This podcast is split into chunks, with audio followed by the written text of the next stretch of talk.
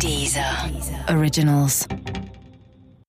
Höre jetzt den neuen Deezer Originals Podcast Drugs, der Podcast für die breite Masse. Jede Woche eine neue Folge. Jetzt auf Deezer.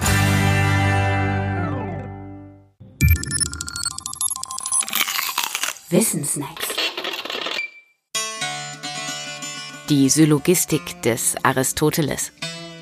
Noch für Immanuel Kant war das logische Werk des Aristoteles eine Errungenschaft für die Ewigkeit. Aristoteles hatte dieses Werk 400 Jahre vor unserer Zeitrechnung geschaffen und sein Inhalt wird heute mit dem Namen Syllogistik oder Syllogismen bezeichnet. Darunter versteht man den Katalog logisch gültiger Schlüsse von ganz bestimmter, eben syllogistischer Form. Ein Beispiel. Folgender Schluss ist logisch gültig. Prämisse 1. Alle Menschen sind sterblich. Prämisse 2. Sokrates ist ein Mensch. Konklusion. Also ist Sokrates sterblich. Dieses Beispiel ist nicht gerade irgendein Beispiel, sondern das paradigmatische Beispiel für alle syllogistischen Schlüsse schlechthin. Man kann an ihm die Struktur syllogistischer Schlüsse entnehmen.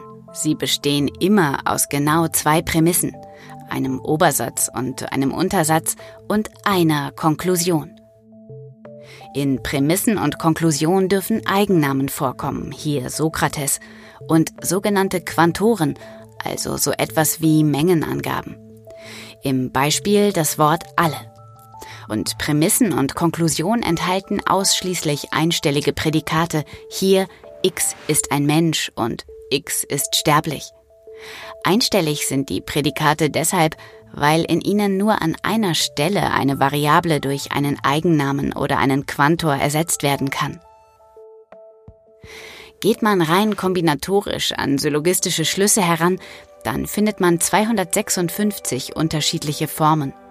Von diesen 256 Formen sind nur 32 logisch gültig. Und eben diese sind Gegenstand der Logik des Aristoteles. Im Mittelalter bedachten die Scholastiker in ihrer Aristoteles-Euphorie die 32 Typen sogar mit eigenen Merkwörtern. Das Beispiel etwa genügt dem sogenannten Modus Darii.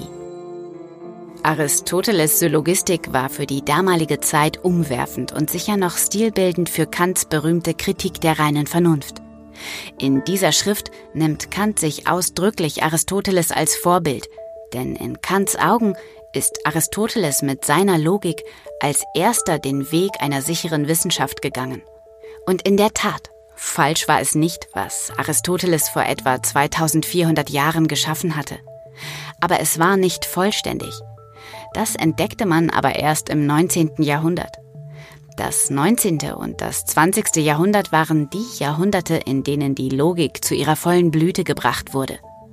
Aus heutiger Sicht enthält die Syllogistik deshalb nur einen kleinen, fast winzigen Ausschnitt der überhaupt möglichen Logik.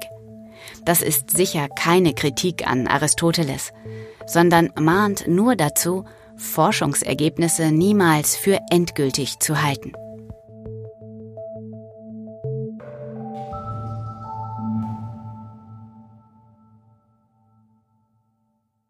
Der Podcast gefällt dir? Höre weitere dieser Originals, Podcasts, Musik und Hörbücher kostenlos auf www.dieser.com.